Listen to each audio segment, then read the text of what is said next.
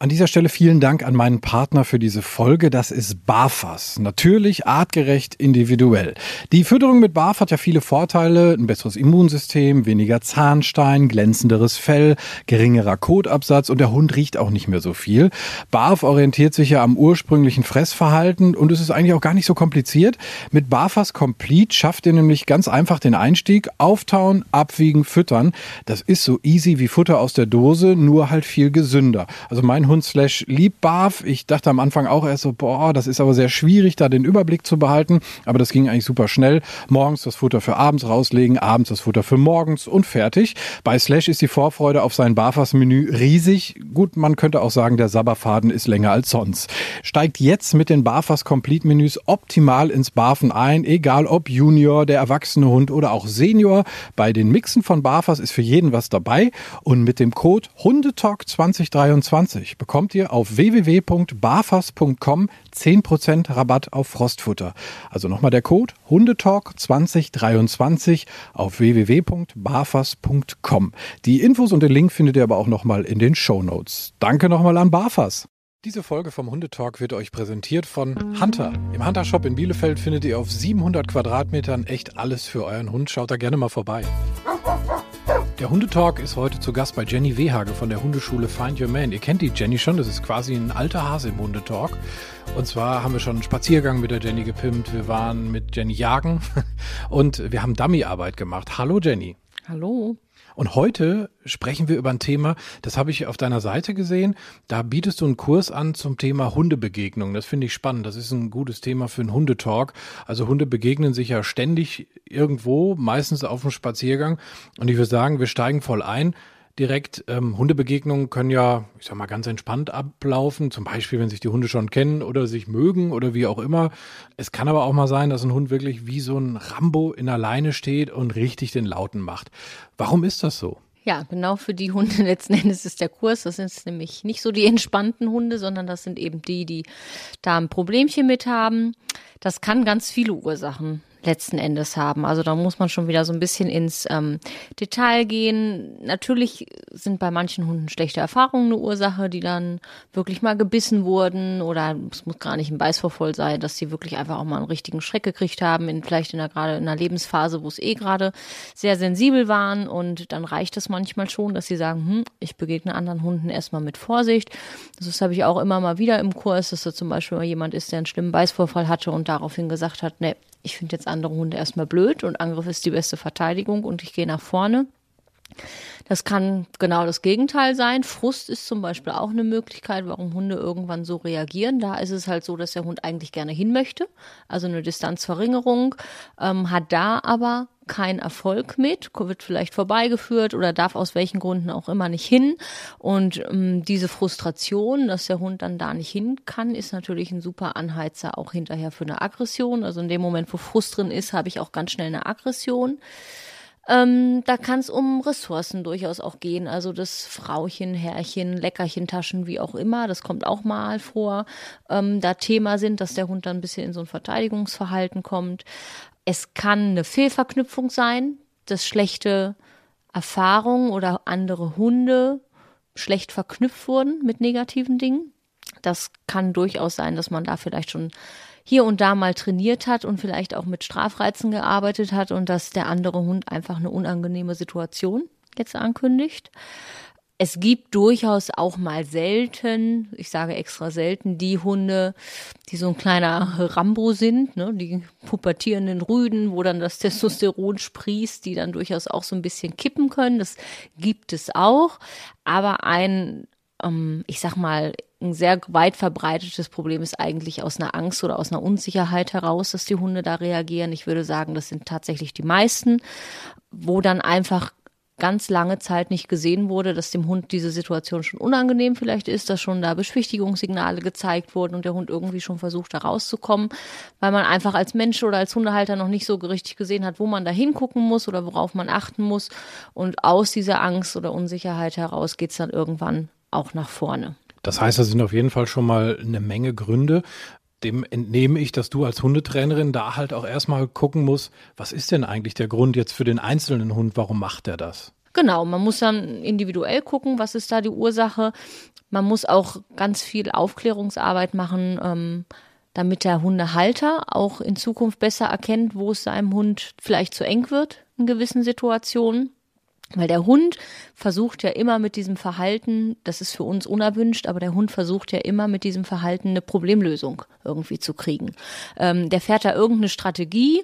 Meistens hat er schon viele andere Strategien versucht, die aber entweder nicht wahrgenommen wurden, was ich gerade schon mal gesagt habe, vom Hundehalter halt nicht wahrgenommen wurden, oder die nicht dazu geführt haben, dass eine Problemlösung erreicht wurde oder die sogar bestraft wurden. Das kommt halt leider auch vor. Und letzten Endes muss man dann gucken, wenn das eine ganze Zeit halt oft, also wenn die Hunde das vielleicht schon wirklich über Monate oder Jahre zeigen, ist es natürlich irgendwann auch in einem Bereich, wo es gelernt wurde einfach auch. Also dieser Hund kündigt das dann schon an und der Hund geht vielleicht schon irgendwann, das steigert sich immer mehr aus 50 Meter, 100 Meter fängt er schon an irgendwie auszulösen. Und das sind dann oft Sachen, wo äh, man merkt, ja, das wird einfach immer früher, da wurde am Anfang vielleicht, ne, wurde das noch so abgewunken oder so. Das ist tatsächlich sehr oft auch ein großer Leidensdruck dann, weil es ist natürlich nicht schön und je nach nach Gewichtsklasse des Hundes ist das auch verdammt anstrengend. Definitiv. Also man hört ja auch die Geschichten, dass wirklich Leute sich morgens um vier einen Wecker stellen, damit sie in Ruhe mit ihrem Hund gehen können und keinen anderen Hunden begegnen. Also da muss es ja auch schon sehr weit gekommen sein. Ne? Ja, genau. Das ist natürlich richtig schade, wenn es dann so weit kommt. Und ähm, ja, das zeigt dann aber, was für ein Leidensdruck da auch ist. Letzten Endes muss man halt immer sagen, es ist ein unerwünschtes Verhalten. Der Hund möchte aber gerne eine Problemlösung haben. Und dann muss man halt so ein bisschen ins Detail gehen und gucken, wo tritt das auf, in welchen Distanzen tritt das auf, möchte der Hund lieber hin, möchte der eine Distanzverringerung oder möchte der lieber weg, eine Distanzvergrößerung, was tut der Mensch überhaupt in diesem Moment, das ist auch immer eine spannende Sache, da natürlich dann genau mal hinzugucken und dann auch zu schauen, wo sind denn die Verstärker? Also wo sind die Belohnungen? Denn die müssen ja irgendwo da sein, sonst würde der Hund das Verhalten nicht mehr zeigen. Also letzten Endes zeigt er ja das Verhalten, weil es sich irgendwie lohnt. Das ist auch nicht immer unbedingt nur selbst belohnt, sondern es kann durchaus auch sein, dass der andere Hund weggeht und wenn er natürlich eine Distanzvergrößerung möchte, lohnt sich das natürlich, weil der Hund natürlich nicht sagt, naja, der ist jetzt, wäre jetzt eh diesen Spaziergang da irgendwie an mir vorbeigegangen, sondern ich habe gebellt und habe damit eine Distanzvergrößerung erreicht. Also im Prinzip klassisches Beispiel der Gartenzaun. Der Hund bellt und die Passanten gehen ja eh weiter und der Hund denkt, er hat damit Erfolg, um mal ganz kurz ein anderes Bild zu nehmen. Genau, oder so Postbote, kann auch sein. Ne? Genau, also einmal bellen und die Distanzvergrößerung ist da.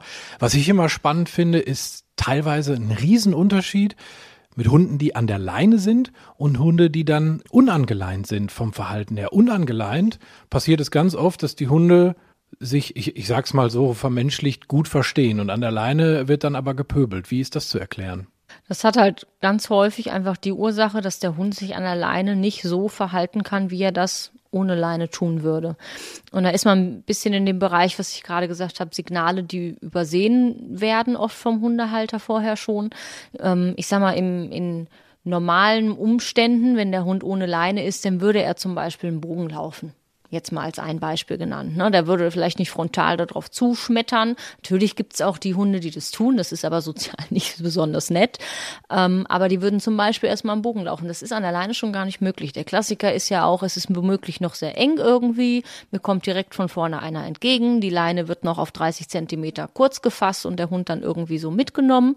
Und im Normalfall ist es tatsächlich so, wenn man da mal genauer hinguckt, dass die Hunde schon ganz früh zeigen, dass sie weggucken, dass die lieber einen anderen Weg gehen würden, dass die anfangen zu gähnen oder mit der Zunge sich über die Nase zu äh, lecken. Viele gehen in Schnuppern, ne? die Nase geht auf einmal runter und das sind alles schon so Zeichen, wo der Hund, sind sogenannte Beschwichtigungssignale, schon zeigt, dass der gar keinen Konflikt eigentlich möchte, aber wenn ich dann als Hundehalter natürlich sage, so, und wir gehen da jetzt trotzdem vorbei und nehmen den irgendwie mit und gehen mal so gar nicht darauf ein, ja, dann führt das natürlich irgendwann dazu, dass der Hund so äh, nach vorne gehen muss oder halt einfach eine andere Strategie nochmal probiert, die vielleicht aber auch keinen Erfolg hat. Und dann kommt es halt meistens dazu, dass dieses Bellen und dann hinterher wird es irgendwie ein Drohen und dann wird es hinterher sogar ein Schnappen oder ein Beißen und dann, ja, ist es meistens der Moment, wo die Leute dann doch irgendwie so einen Leidensdruck haben, dass sie dann was unternehmen wollen. Das ist meistens leider erst sehr spät. Ja gut, aber klar, wenn man, woher soll man diese ganzen Beschwichtigungssignale dann vielleicht auch kennen? Ne? Das ist halt viel Unwissenheit auch dabei, das muss man natürlich auch erst lernen.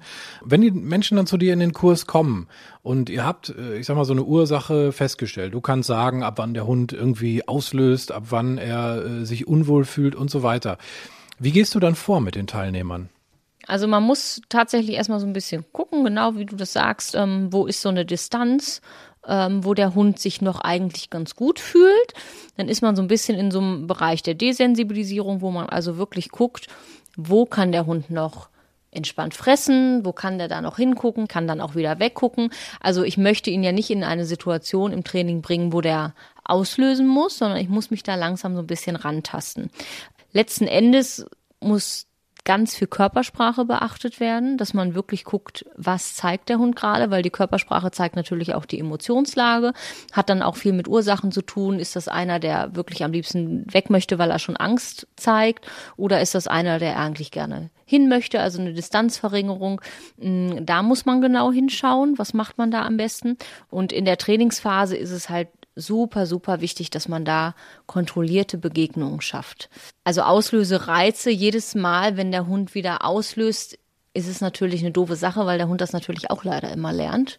Immer sobald das schlechte Verhalten gezeigt wird, wird das auch mitgelernt und das sollte man natürlich vermeiden. Also ich versuche möglichst viele positive Hundebegegnungen zu schaffen versuche ganz als erstes eigentlich den Leuten auch Körpersprache des Hundes zu zeigen, also woran sie das erkennen, dass es zu eng wird. Und das ist immer ganz interessant, weil ganz viele überrascht sind, wie viel der Hund eigentlich zeigt und was man vorher nicht wahrgenommen hat. Also genauso wie du das gerade gesagt hast, man weiß einfach nicht, wo man hingucken soll.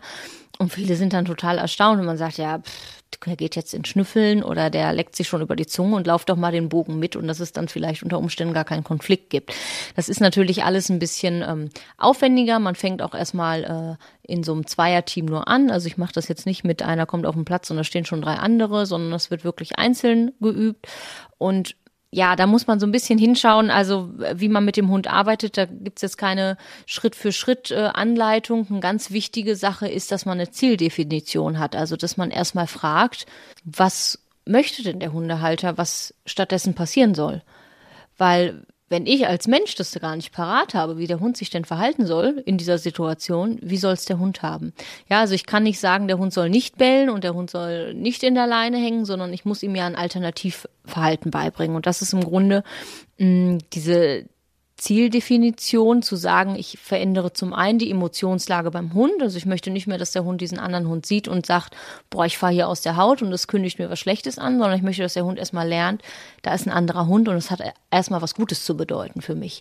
Und das ist schon mal so ein, so ein ganz ja, anderer Einstieg, würde ich sagen, als zum Beispiel jetzt mit einem Strafreiz zu arbeiten und zu sagen, ähm, es gibt jetzt einen Leinenruck oder ich kneife dich in die Seite oder oder. Und wenn ich da die Emotionslage geändert habe, dann kann ich dem Hund auch beibringen, jetzt ein Alternativverhalten zu zeigen. Und da muss man halt schauen, was die Leute so ein bisschen wollen. Der eine möchte, dass der Hund sich hinsetzt, der andere sagt, nee, ich möchte, dass der meine Hand antatscht äh, in dem Moment, der andere sagt, ich möchte einfach entspannt dran vorbeigehen, der soll, Hund soll an meiner Seite gehen und kann aber dabei schnüffeln.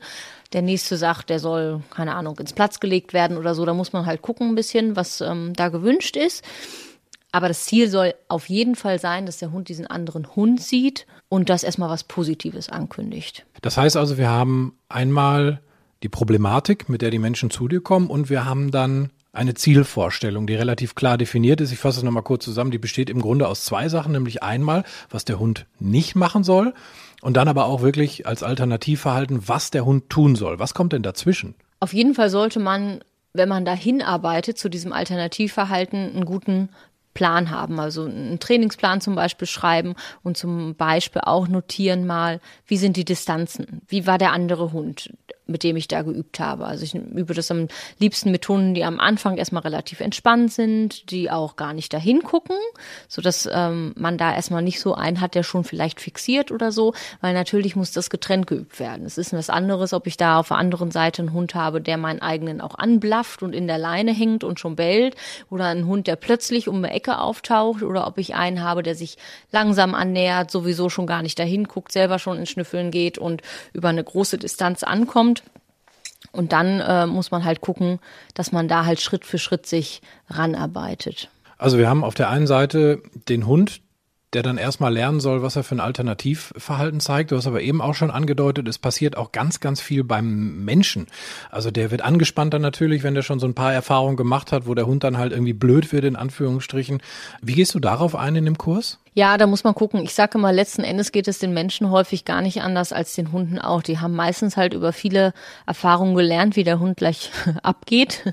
Und das kann man auch nicht einfach ausschalten als Mensch. Und ich sag mal, wenn man einen Hund hat, der wirklich auch schon mal mit Beschädigungsbeißen, also wirklich jemanden gebissen hat und ernsthaft verletzt hat, dass die nicht mehr so entspannt sind. Ich kann das auch gut nachvollziehen. Natürlich wird es dann irgendwann ein Teufelskreis. Dann ist man wieder so ein bisschen in dem Bereich der Stimmungsübertragung.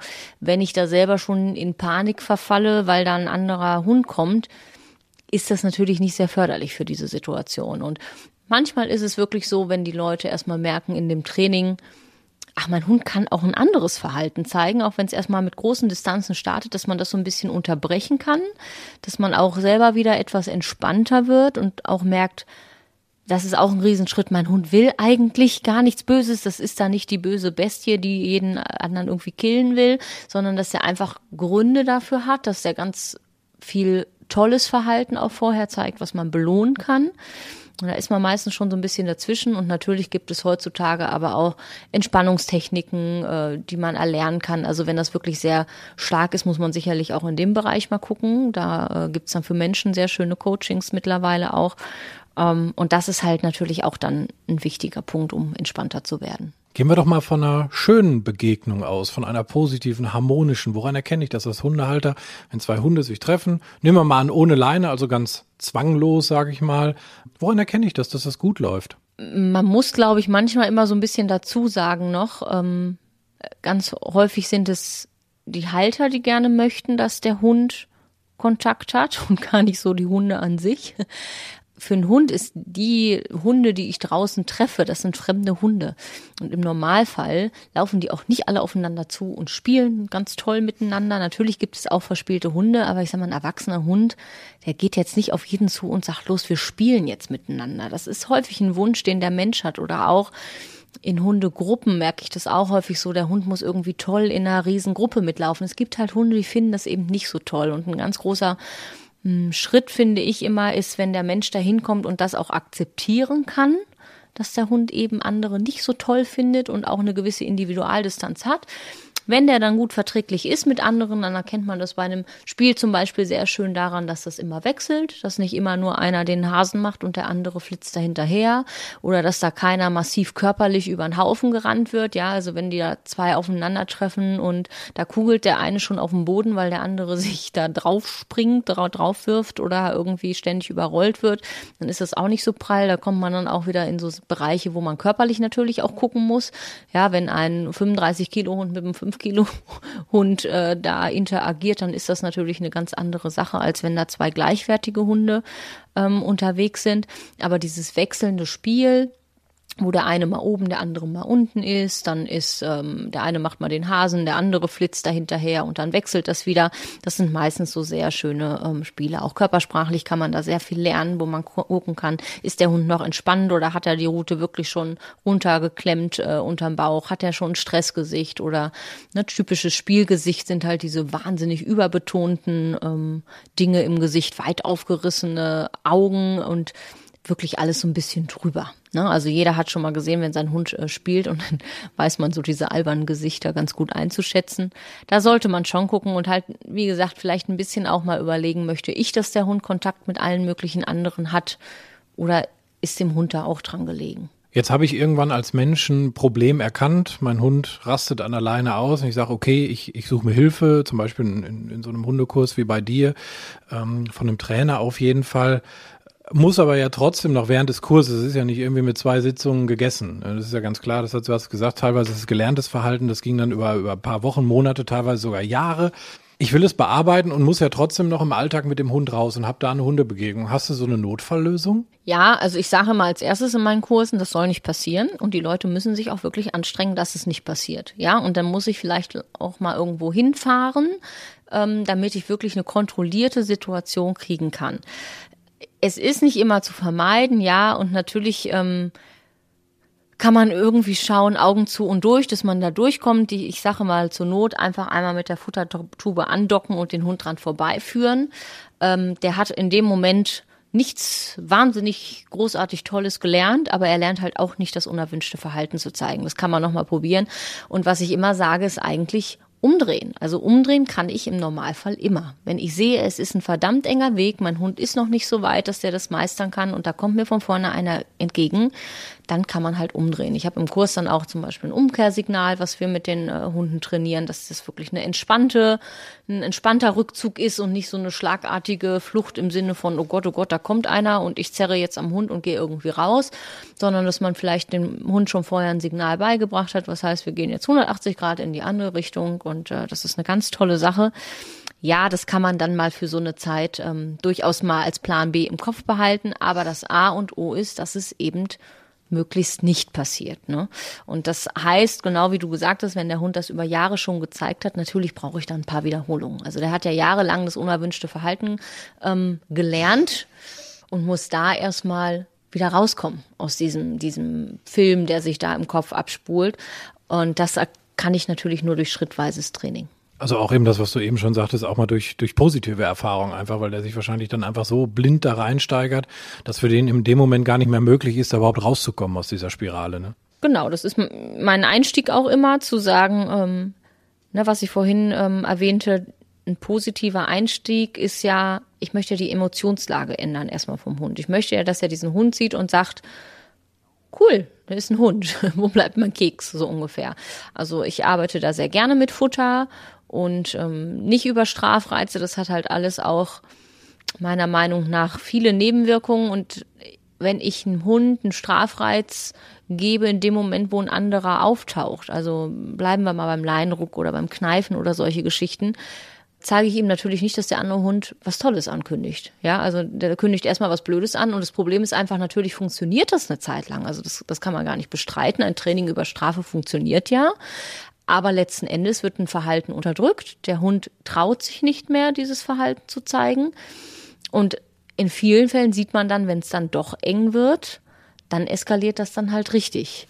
Und ähm, das muss nicht sein. Ja, kann man sich, glaube ich, äh, lebhaft vorstellen, dass da irgendwie auch so ein, so ein Frust sich einfach aufstaut über, über die Zeit und dann irgendwann entlädt sich das dann halt wahrscheinlich noch heftiger, als es im Normalfall passiert wäre. Ja, absolut. Und da muss man halt einfach gucken, im, im Training, ich hatte, sagte das schon, Distanzen über Reizintensitäten, ähm, arbeitet man da anfangs und guckt, wo kann man da rein? Also, ne, letztens hatte ich zum Beispiel einen Hund im Kurs, der hat schon auf 80 Meter ausgelöst. Ja, dann fangen wir halt auf 90 Meter an. Das ist dann so. Aber wenn man da einen guten Trainingsplan hat, kommt man da auch sehr schnell vorwärts. Also ich finde manchmal so wirklich erstaunlich schnell, dass man das gar nicht denkt. Ähm, und kann dann auch schauen, Belohnungsraten am Anfang. Also wenn ich mit Futter viel arbeite, dann ist das am Anfang recht viel, was da äh, gebraucht wird. Und dann kann man aber auch sehr schön, sehr schnell schon runtergehen. Weil natürlich laufe ich nicht jetzt mein Leben lang mit äh, 50.000 Leckerchen da irgendwie rum in dieser Hundebegegnung, sondern mein Ziel ist ja irgendwann, dass ich relativ entspannt vorbeikomme. Vielleicht sogar auch noch mit einer gewissen Distanz. Also wenn mein Hund eine, eine gewisse Individualdistanz hat, dann finde ich es auch nicht schlimm zu sagen, ja, und da sind jetzt einfach auch mal zwei Meter zwischen oder ich laufe auch mal einen kleinen Bogen im Alltag. Der muss jetzt nicht auf 30 Zentimeter da vorbeigehen. Das sind aber oftmals so Dinge, die dann auch für die Hundebesitzer, die meistens halt schon einen sehr großen Leidensdruck haben, auch völlig in Ordnung sind, zu sagen. Ne? Also ich, ich bin ja zufrieden, wenn ich mit einem kleinen Bogen da drum rumkomme. Und da kann man wirklich einiges schaffen. Und man muss natürlich auch bei, bei allem Training immer auch so ein bisschen manchmal schauen, was läuft denn da so im Hintergrund ab? Was ist mit Ernährung? Was ist mit Stress im Alltag oder im, im Hintergrund Stress, solche Geschichten? Hat der Hund da zu Hause vielleicht ein Problem? Was ist beim Thema Leinenführigkeit? Das ist ein ganz großes Thema, was auch in diesem Bereich reinkommt, weil wenn der Hund natürlich schon permanent in der Leine hängt und schon eine völlig verzerrte Körpersprache hat, dann kann ich nicht erwarten, dass der da entspannt durchgeht. Ähm, das sind alles so, ja, so Sachen, die man nebenbei auch noch auf jeden Fall im Hinterkopf behalten sollte. Kann man auch vorstellen, einfach Auslastung ist ein Thema, ne? Genau, Auslastung ist der Hund permanent unter Strom. Hat er vielleicht auch ein gesundheitliches Problem? Das ist auch ein Thema, was oft im Training ja, ich glaube, unterschätzt wird, dass der Hund oft gesundheitlich auch einfach, sei es ein Schmerzreiz oder irgendein anderes Problem hat, wo der einfach gelernt hat mit der Zeit, das tut weh, wenn der andere Hund halt sich annähert da muss man natürlich auch drauf achten. Das muss auch auf jeden Fall im Hinterkopf immer sein. Du hast gerade so die zeitliche Komponente angesprochen. Ähm, nur mal so für einen Eindruck, wie ist dein Kurs strukturiert, also von, von den Stunden her? Also in dem Kurs sind es jetzt äh, fünf Termine, aber das ist jetzt nicht so, dass die Hunde dann alle danach ähm, super duper äh, mit jedem Hund da irgendwie an jedem Hund vorbeigehen können. Aber es ist, man kriegt einen Trainingsplan an die Hand. Wir sind meistens in der dritten und vierten Stunde schon so weit, dass ich mit drei, vier Hunden zusammenstehen kann. Natürlich noch mit einer gewissen Distanz, aber dass die Hunde das wirklich aushalten. Beispielsweise gar nicht nur aushalten, sondern einfach auch nett verknüpft haben und sagen, ja, das ist ein anderer Hund, ich kann aber trotzdem weggucken. Also ich lege ganz viel Wert darauf, dass der Hund alles, was so deeskalierendes Verhalten ist, dass der das belohnt bekommt. Also es kann weggucken sein, das muss auch nicht unbedingt zum Hundebesitzer sein, sondern es kann auch, weiß ich nicht, durch die Gegend gucken sein. Wenn der Hund schnüffeln gehen will und das seine Strategie ist, dann ist das auch völlig in Ordnung. Also da kann ja auch schnüffelnd an einem anderen Hund vorbeigehen. Und da passiert halt meistens schon so viel auch mit dem Hundebesitzer, dass der schon sieht, was der alles belohnen kann, ähm, dass die meistens sehr gut alleine auch schon zurechtkommen da. Und nach diesen fünf Stunden wirklich so weit sind, dass sie bewusst Hunde aufsuchen können, also hm, nicht freilaufende Hunde, sondern wirklich mal eine Situation stellen können mit dem äh, Partner da und dann gucken können, wie kann ich mich da langsam dranhangeln und in den meisten Fällen ähm, können wir auch in der fünften Stunde schon dran vorbeigehen. Das ist schon häufig so. Wie erlebst du die Menschen im Laufe eines Kurses? Also die kommen in der Regel zu dir und sind erstmal sehr verzweifelt. Ähm, wie entwickeln die sich so im, im Laufe eines Kurses, im Laufe der Wochen und Monate? Also das größte Aha-Erlebnis haben die ganz häufig in dem Moment, wo die merken, dass der Hund eigentlich schon ganz viel gezeigt hat, was sie übersehen haben, dass der Hund gar nicht diesen Konflikt will. Das hatte ich ja anfangs schon mal erwähnt. Das ähm, ist für viele auch so eine Erleichterung, ne? Weil keiner freut sich natürlich, wenn er so einen so einen Reißer da an der Leine hat, der da rumpöbelt. Also äh, vielen Leuten ist das auch unangenehm dann in dem Moment. Und natürlich ist es nicht schön, auch diese körperliche ähm, Geschichte, ne, was ich vorhin sagte, wenn der Hund da rumreißt an der Leine. Aber wenn die merken, das ist nicht, weil das so eine Bestie ist, sondern weil der einfach nicht anders kann und weil der wirklich vielleicht einfach Angst hat und das für ihn diese, diese Angriffsstrategie jetzt erstmal sich in den letzten Monaten, Jahren gelohnt hat, dann ist das schon ein ganz großer Effekt. Und dann finde ich es immer sehr schön, wenn man merkt, dass die Leute selber aus dem Teufelskreis rauskommen, nämlich auch merken, mh, mm, der Hund kann auch anders. Das ist meistens schon in den ersten ein, zwei Stunden so sie merken, Mensch, der, der kann auch mal weggucken und der muss gar nicht nur rumpöbeln. Und dann geht's nämlich auch eher in diese Entspannung, dass man auch mal selber ähm, entspannt werden kann. Ich habe im Kurs auch immer so zwei, drei Übungen dabei, die den Menschen helfen können, sich zu entspannen. Das ist schon ein großer Vorteil dann, ja. Jetzt habe ich ja in den anderen Folgen, die wir zwei zusammen gemacht haben, gut aufgepasst. Und äh, da arbeitest du mit Markerwörtern. Ist das hier auch ein Thema? Ja, also ich mache das auch in ähm, Hundebegegnungsgeschichten sehr gerne mit dem Klicker oder mit dem Markerwort, weil es einfach den riesen Vorteil hat, dass ich sehr zeitgenau bestätigen kann. Also wirklich zum Beispiel in dem Moment, wo der Hund den anderen Hund sieht oder auch wenn es dann darum geht, dass ich deeskalierendes Verhalten klicke, wie du guckst weg oder du gehst schnüffeln, da kann ich einfach wahnsinnig genau sein. Es hat halt den Vorteil, ich brauche nicht die ganze Zeit irgendwie Futter in der Hand haben oder so, ne, wo der Hund dann schon wieder dann das Futter sieht und das schon der Auslöser quasi für den anderen Hund wird, die Ankündigung dafür, sondern kann wirklich ganz, ganz zeitgenau ähm, belohnen. Ich würde das gerne nochmal zusammenfassen, weil ich immer jemand bin, ich brauche Wiederholungen, genau wie unsere Hunde. Also, was mir klar geworden ist, auf jeden Fall, nicht jeder Hund will unbedingt den Kontakt zu anderen Hunden. Meistens sind wir Menschen, dass sie sagen, ach, das wäre doch so schön, wenn die jetzt mal sich Hallo sagen und weiß ich nicht und toll zusammen spielen und so weiter. Was ich daraus dann halt auch schließe, ich sag mal für so ein, für so ein kleines Schlusswort, Rücksicht unter Hundehaltern ist eigentlich ein Thema, ne? Man hört es ja auch immer mal wieder, es wird auf Facebook und Co. in den sozialen Netzwerken gerne mal hochgekocht, oh, da war diese unverantwortliche Hundebesitzerin, die hat ihren Labby wieder dahin geschickt oder egal welche Rasse, spielt gar keine Rolle, aber dass wirklich einfach unter den Hundehaltern ein bisschen mehr Verständnis auch da sein sollte, wenn jemand einen Hund an der Leine hat, der jetzt nicht diesen Kontakt möchte. Ja, ich sage immer, da kann man Bücher mitfüllen mit diesen Geschichten. Ich habe das ganz verstärkt natürlich in diesen Kursen, dass man dann hört, boah, ey, und ich bin jetzt schon irgendwie anderthalb Kilometer ins Feld gegangen und der kam trotzdem auf mich zu. Es ist halt einfach immer super schade und ja, ich finde ein bisschen Rücksichtnahme Ein bisschen Knigge würde da helfen. Es gibt Gründe, wenn die Leute ihre Hunde anleihen. Der Hund kann, also nicht nur, dass es ein Problemhund im Sinne von, ähm, der hat ein Problem, einen anderen Hund zu treffen oder die sind gerade im Training, der ist vielleicht auch einfach krank oder die Hündin ist läufig oder oder. Es gibt ja Gründe, warum es Leinen gibt und warum Menschen Hunde anleihen und warum die vielleicht auch mal einen Schritt an die Seite machen und keinen Kontakt wünschen und ich sag mal, es wäre ja kein Problem, sich einfach zu verständigen, miteinander zu sprechen und zu sagen, Mensch, meiner ist ähm, verträglich, können die mal Hallo sagen und dann ist das überhaupt kein Problem, dann ist das auch alles viel kontrollierter. Äh, und dann kann man das ja sicherlich auch zulassen bei den Hunden, wo es geht. Aber dieses Denken, dass jeder andere verträglich sein muss und es toll finden muss, wenn mein Hund dahin läuft, das ist halt leider nicht immer so. Und ähm, da sollte man einfach ein bisschen Rücksicht nehmen und ja, auf andere achten und einfach im Hinterkopf behalten, wenn das klappt zwischen den Hunden, dann kann man sich einfach absprechen und dann ist das auch eine schöne Sache. Also äh, es geht ja nicht darum, dass die Hunde keine Sozialkontakte haben sollen, aber dass man die Hunde, die das vielleicht nicht so toll finden oder die krank sind oder alt oder oder, dass man da auch einfach als Hundehalter das Recht hat zu sagen, ich möchte das jetzt nicht und dass das auch akzeptiert wird. Das wäre halt wirklich mal ähm, schön, ja. Oder halt in diesen Trainingsphasen, ähm, dass man sowas auch mal vielleicht gehört hat und im Hinterkopf behält, vielleicht trainiert er gerade mit seinem Hund und ist bei einer Distanz von zehn Metern gerade im Training und da muss ich jetzt nicht auf zwei Meter meinen Hund vorbeischießen lassen. Das kann auch ein Grund sein. Das war sehr aufschlussreich. Ich habe viel gelernt ähm, über Alternativverhalten, also dass ich nicht nur sage, was ich nicht will, sondern dem Hund auch wirklich fair sage, was ich will.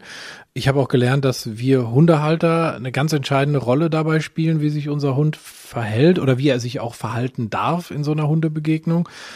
Und äh, finde das ein ganz, ganz spannendes Thema und hoffe auch, dass gerade äh, dein Schlusswort auch äh, so ein bisschen ankommt, dass die Rücksichtnahme einfach da ist bei den Hundehaltern. Vielen Dank, Jenny.